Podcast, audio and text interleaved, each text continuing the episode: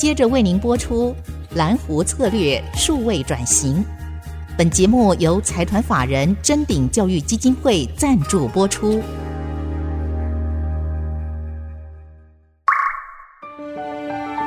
蓝湖策略数位转型，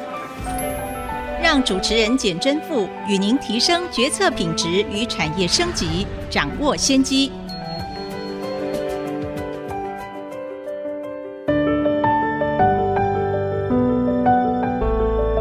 这里是 IC 之音主科广播 FM 九七点五蓝湖策略数位转型，我是主持人清华讲座教授简正富。我们非常开心，非常荣幸能够继续请到露露来跟我们对谈。露露好，好，大家好，各位听众大家好，我是那个东台金鸡颜露，你们叫我露露就可以的。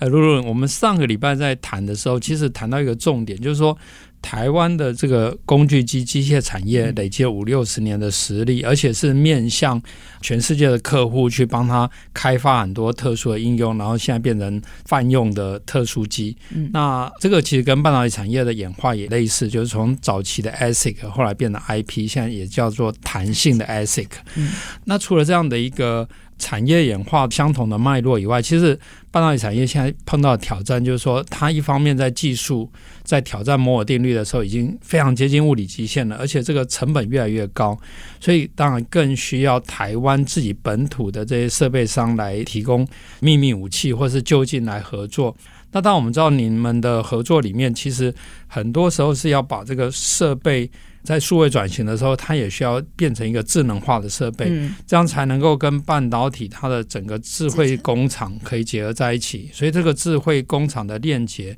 包括硬体的设备，包括设备上面的软体、韧体，或是一个智慧制造的解决方案。那可不可以也介绍一下东台在这方面的，的一个发展嘛？好啊、呃，谢谢教授的提问哦。就是其实那个其实就是虽然常大家听到的那个 smart machine 啊，就是智慧机器。嗯，那东台基本上我们其实是在二零一零、二零一二的时候就开始成立了软体的部门，哦、比德国工业四点还早。对对，对，因为但是我觉得是因为它。也是跟我们的属性有关，因为其实一开始就知道，整个我们其实之前的很多客群是来自于汽车产业，所以自动化、嗯、是自动化，其实在我们好一九八零、一九九零的时候的订单就有了，哦、所以在自动化的那个过程中，实际上就会有很多跟电有关 POC 的这些条。嗯，嗯然后在随着这十年来，就是所谓的工业四点零也好，大家讲智慧制造也好，就开始发现机器不能再只是只讲。硬体的 spec 就有开始有客户会来开始来跟你讨论有没有一些机会是就是让机器与机器间可以对话，因为这才会连接到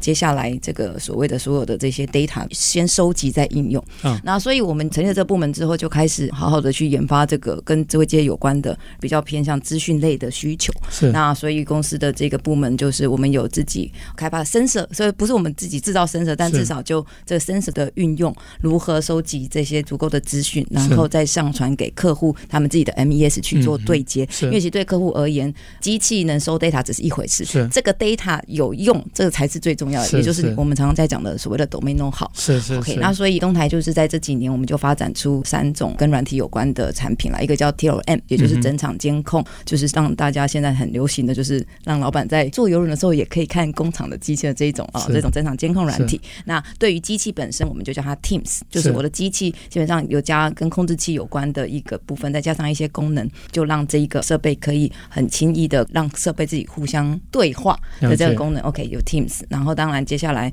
有因为跟机械、跟自动化有关，跟这个智慧化、跟机械手臂有关的，也有另外一个产品也在推出当中。对啊，所以就变成东台现在呃，我的产品线其实更多元了，从本来就琳琅满目的工具机，大大小小的车床加工中心都有之外，现在其实软体也成为我的重要的产品之一。是啊，那。所以，因为我们一直都希望是用软硬兼施、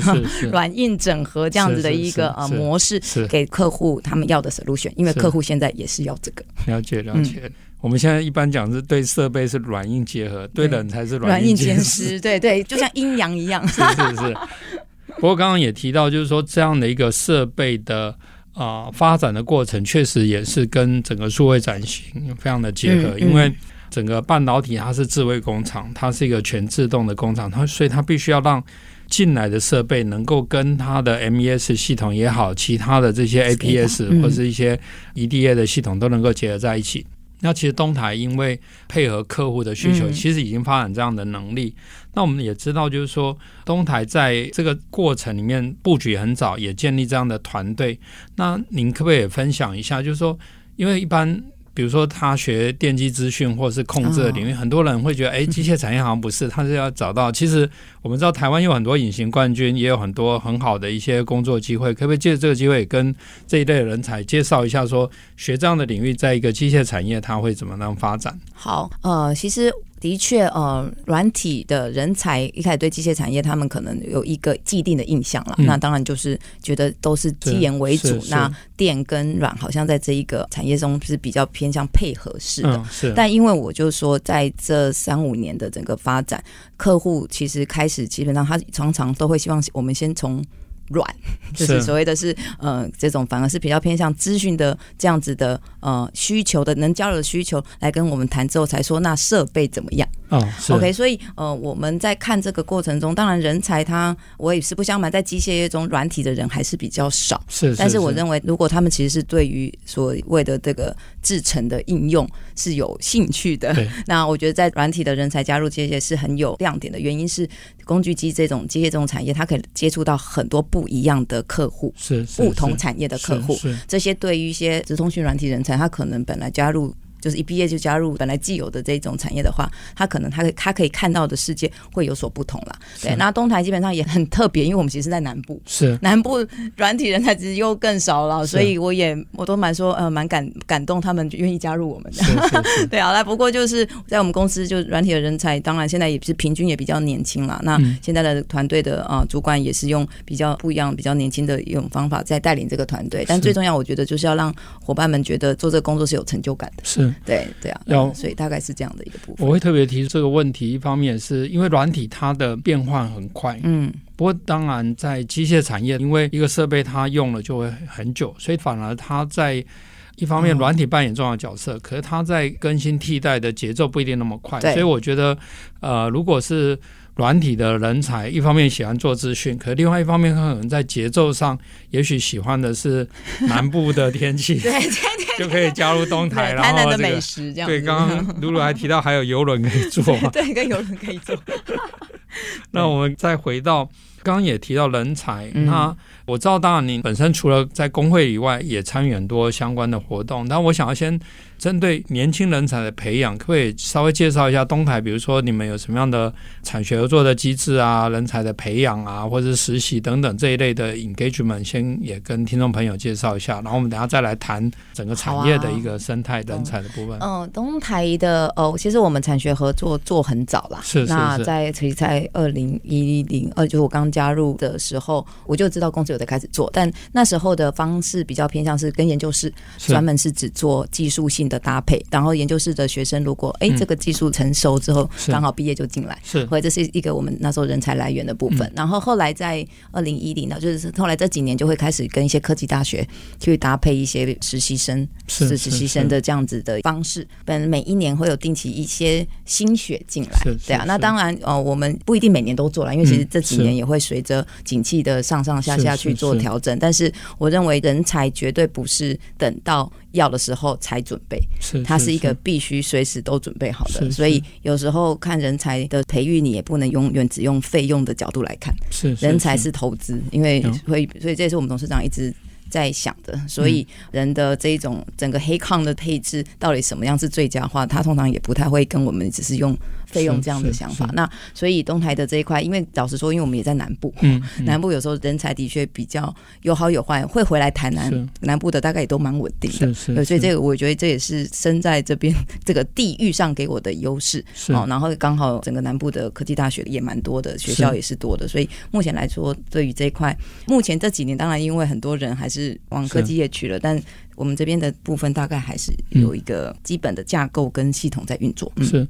我觉得机械产业它就是一个需要长期积累的，嗯、所以过去当然包括上次我们在访谈也有访台中经济的黄明和董事长，嗯、啊，刚好跟东台一个是在中部，一个在南部，其实都撑起台湾的这些机械工具机产业的一个支柱。那对于 ESG 啊，对于学生的产学合作、人才培养，其实都做了很多的贡献。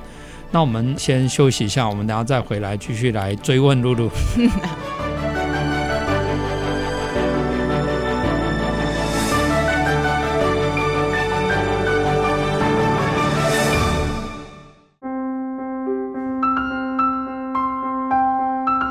这里是蓝湖策略数位转型，我们继续回到节目来请教露露。刚刚也提到，就是说在工具机机械产业，其实女性的从业人员不多，但是您当然是其中的亮点之一。嗯、可不可以来跟大家分享一下，就是说？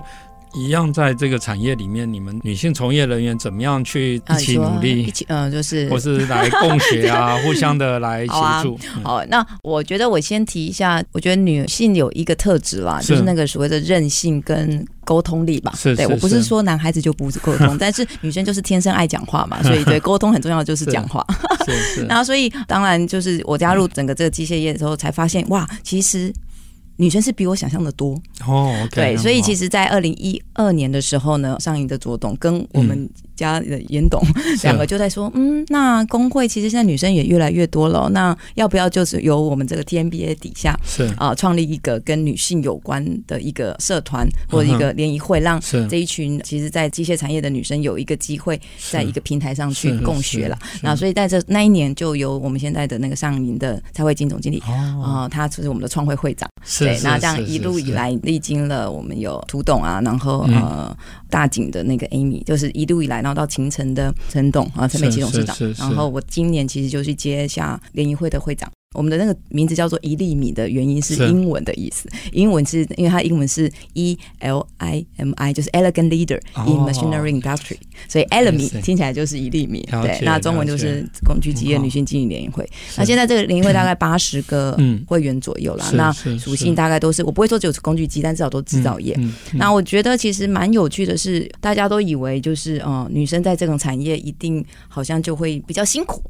但是我觉得发现在这几年啊，就是有。尤其因为我们在这个联谊会中，大家有一些分享自己在公司的一些角色跟定位的时候，我发现有一个很棒的一个点是，因为机械业导师说真的就是男生多，但有时候在一个就是硬邦邦的、硬邦邦的一个组织中来一点软性的一个力量的时候，有时候会帮助的一个东西叫做整合。是是，对，因为基本上我觉得有时候就是很多很好的 idea，大家各自如果都没有一个人愿意伸出手让大家手牵手的话，好的 idea 就只是自己一个，就其实就也很难达到刚。刚刚其实啊，教授我们一直在提到的，就是未来的世界其实是一个生态系，所以我觉得女性的力量在这一个角色，我觉得其实是有发挥它的作用。对啊，而且我觉得在这个方面，等于机械跟工具产业做了一个很好的典范，因为我们本来就应该在职场上面，在各个领域都应该重视这种平权嘛。哈，那当然透过你们的努力，不只是平权，而且创造额外的价值，因为有些时候。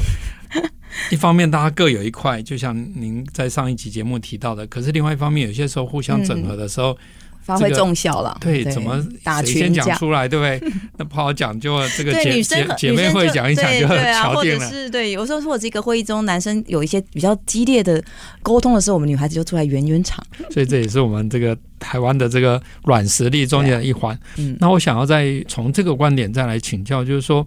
在推动这样的一个合作的过程，那我知道自己本身也参与很多在地方的产业生态上面。像我蛮喜欢去台南，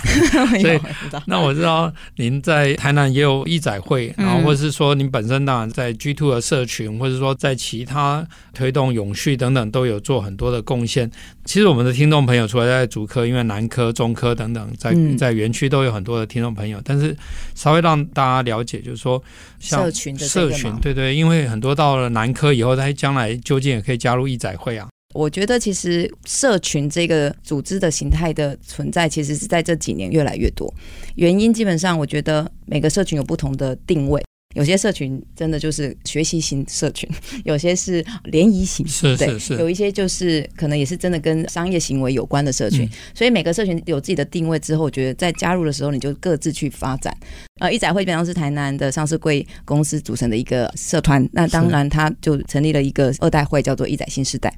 那我其实也是去年嗯接下，然后今年也先卸任了。我就拿一载新时代来说好了，里面基本上就是很多都是不同的产业的组成，又跟我刚刚讲的工会是不同的。那因为产业的组成，大家有一些共通性，是大家基本上也都是即将要去接棒的一群人。是是。所以大家在公司上产业可能不同，但是遇到的管理或者遇到的一些挑战或者一些挫折，其实都很像。所以大家用在那种平台，用在那个社群的时候，可以真的交流。然后大家反而有一句话，就是反而在异业中求到新的 idea，回到自己的公司再去做发想或去做应用。所以我觉得社群蛮好的，是它反而是拓展你的生活圈，是是拓展你的资讯的来源，让你才有办法去创新。是对，所以我觉得是这几年。看到社群发展中有一个想法，是嗯，其实我觉得这样蛮好的，因为一方面呢，二代的挑战其实也蛮大，一方面你要去怎么讲，承上启下，承上启下，可是你碰到压力，有时候很难直接跟上面讲，跟长辈讲。那当然你也因为员工将来又是被你管的，嗯、虽然年纪差不多，你有时候也很难跟他们完全的讲，所以透过同才之间互相来来交流。我觉得这是有有一些很好的作用。那另外一方面，其实。二代也好，三代也好，因为都还年轻，很 open minded，所以有时候透过这个交流，还可以促进异业的结盟。对，其实蛮多的。就像我还有另外一个协会是那个数位总部，是对啊，对啊，台湾企业数位总部，他们里面我们也是快一百个人了哦。那里面它也是更多产业的搭配，那也真的就像您刚刚提到的，因为反而二代更知道要手牵手走下去，所以打群打群架的世界来，所以有蛮多之前像跟防疫有关的设备，安口就是。其中一家，对啊，所以就看到很。多成功的案例出现，那也让这个社群存在。我觉得从本来有人怀疑，因为觉得好像都在吃喝玩乐，到现在基本上看也是。这样。哦，不要这样子嘛，我们是，我承认这个是。必要的，但是。也 是。要做，也是。有做正事的时候。对啊，所以我觉得这也是接下来还是呼应到那个老师那本，然后这本书就是接下来世界真的不是自己单打独斗，是一定是回到您提到的，就是千湖，然后共生、共好、共荣。是，嗯，那在。推动刚刚提到呃，你们另外一个企业数位总部，那当然乃助学长也是我们清华杰出校友。那我想要请教，就是说。在推动这里面有一部分，现在也谈很多跟永续、近零碳排有关的议题。嗯，那可不可以也分享一下？最后再回到东海本身，就是说贵公司在永续、还有近零碳排等等这边的一些努力、努力跟 ESG 等等，跟大家分享一下。那我觉得其实也是很，我就说我们老板真的是超前部署。其实，在我们其实，在二零零五的时候，基本上就开始对于整个近邻的，你我说你说对近邻就开始有个 idea 也不是，就是那时候其实先从能源，这如何可以。用比较少的电力啊，或者什么来对于整个厂区的营运。那所以整个零碳基本上有分两块嘛，管理是一部分，那另外一部分是产品面。是那所以我们管理的这个部分，因为那年刚好搬新厂，所以就是在一些能源的管理的一些系统的建制，是然后包含太阳能的一些这个部分，有让整个我们的厂区在这一块基本上已经达到一定的水准。我不会说完美，但是一定有一个量。那加上工具机本身就是一个比较低耗能的产业，因为我们没有用很多设备，我们都是人在做，所以这块是。讲那产品面，其实东台也是刚好，就其实整个要讲零碳转型前，其实是数总是为数位转型了。所以我刚刚提到的，我们在我们的产品除了从低碳轻量化的这边开始在做机台本身的减重之外，我们的软体的产品就 App 里面也开始会有碳监控的功能。然后这个是有利于我的客户买到了我们的设备之后，他就是可以很轻易的去监控他以后他的设备的这种能源的使用量，因为这对对很需要对他们之后对于我的。客户其实设备的能耗反而是他们很重要的一个数据，之后要来做很多运用的。是，甚至将来也可以用这样来说明说：哎，我今天用了东台设备，用台湾的设备，嗯，我的碳排比较少。对，因为这样的话就可以主动的来减少这个碳排，创造碳权。就像台积电，其实半导体产业虽然是一个高耗能的产业，可是用了台积电的晶片，就像之前这个 Apple 手机用比较去用台积电的晶片跟用三星的晶片，就会发现说：哎，用台湾的晶片其实。是更节能，对，节能又经济。是是是。那我刚刚有提到，就是说，在推动这种转型的过程，碳排，另外产业的永续，您也算是三代的接班人。那您怎么看待台湾这个产业要怎么样的永续发展？我就是不确定有没有这个这个资格聊这个议题啦，但我觉得就是永续要靠你们接棒，我们现在少子化要靠你们。没有，我觉得永续这个字眼，基本上它就是一个。我觉得它背后搭配的也是一个创造，是。对，因为其实能永续，它就一定是一环接一环的一个这样模式存在的，对啊。那我觉得现在就是看到很多，我们从我们自己机械业来看，就是机械业很可爱，像我们五十五周年嘛，就是都大概都五十年以上的公司是很多的，所以其实，在这样子的一个公司的体制上，感觉就是传承或者是一些让事情能一起接下去的这种 DNA，其实是还蛮。蛮升值，至少在机械业的这一群人身上了，对啊。那当然，就你也知道，我们的整个产业有很多相关的一个社群也好，或者是这样。但不过对我而言啦，就是我会觉得，就是有一些做一些东西留下来，然后更大的成就感来自于你那个东西有人认同，是，然后愿意再把它发扬光大。是，我觉得这应该是每一代想要传承接棒给下一代的那个初衷。是是是，要这连续两个礼拜，非常感谢露露来这分享。虽然这个花了这个很长的时间，但是我们欲罢不能哈，我们期待很快有时间再继续邀请露露来跟我们分享。谢谢大家，也谢谢您，谢谢谢谢各位。本节目由财团法人臻鼎教育基金会赞助播出，启动数位领航，臻鼎教育基金会与您一起终身学习。